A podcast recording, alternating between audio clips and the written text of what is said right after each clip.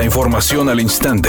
Grupo Radio Alegría presenta ABC Noticias. Información que transforma al señalar que existe una legítima inquietud por parte de los productores de la región citrícola, integrantes del sector pidieron que las autoridades soliciten a la industria que realicen su aportación ante la presente crisis. Así lo señaló Manuel Regules, representante de los citricultores, quien también demandó a las autoridades respetar el convenio firmado que consiste en siete días de agua por un lapso de dos meses, aunado a que se cumplan acciones de desasolve de ríos y arroyos, apoyo agrícola y beneficios en programas. Por su parte, el gobernador del estado Samuel García reconoció el apoyo y solidaridad de los productores agropecuarios de El Chapotal para sumar más agua al abasto de la zona metropolitana que está padeciendo de la sequía.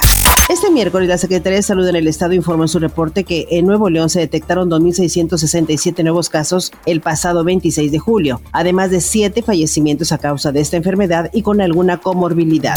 La directora adjunta de la Organización Panamericana de la Salud en América, Marilo Valdés, informó que se han registrado aproximadamente 5.300 casos de viruela del mono en 18 países y territorios del continente americano, la mayoría de ellos en Estados Unidos, Canadá y Brasil, agregando que también la mayoría de los casos se presentan en hombres de entre 25 y 45 años. Por su parte, el subdirector interino de este organismo, Marcos Espinal, reveló que cerca de 10 países de América están interesados en comprar una vacuna contra la viruela del mono, señalando que las negociaciones se encuentran muy avanzadas con un productor de vacuna y se espera que este mismo año llegue a los países en cantidades limitadas. Editorial ABC con Eduardo Garza. Los pozos de agua de la Macroplaza que iban a ser parte de la solución de la crisis del vital líquido son una decepción. Esperaban casi 800 litros por segundo y solo aportan 130. Estos pozos se iniciaron en la pasada administración estatal. No los construyeron bien y ya se agotaron. El acuífero de la Macroplaza está seco.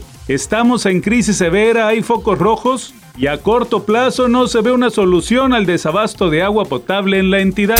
ABC Deportes informa, el equipo de los Rayados con el triunfo de 1-0 sobre la escuadra de Puebla retiene el liderato general, ya no lo mueve nadie al terminar la quinta jornada del fútbol mexicano. Rayados se mantiene como el equipo más goleador del torneo y además ligó tres partidos sin recibir gol, haciendo bien las cosas el equipo de la pandilla. Próximo partido, domingo, contra el equipo de Pumas en CEU luego de que dio positivo una de las alumnas del reality show musical La Academia que se transmite por TV Azteca, el futuro del programa es incierto. Recordemos que la Academia ofrece conciertos sábado y domingo, pero en esta ocasión no se sabe si estos se realizarán porque Rubí, quien resultó contagiada, tuvo contacto con toda la producción y por supuesto con todos sus compañeros y las medidas de precaución estarán más vigentes que nunca.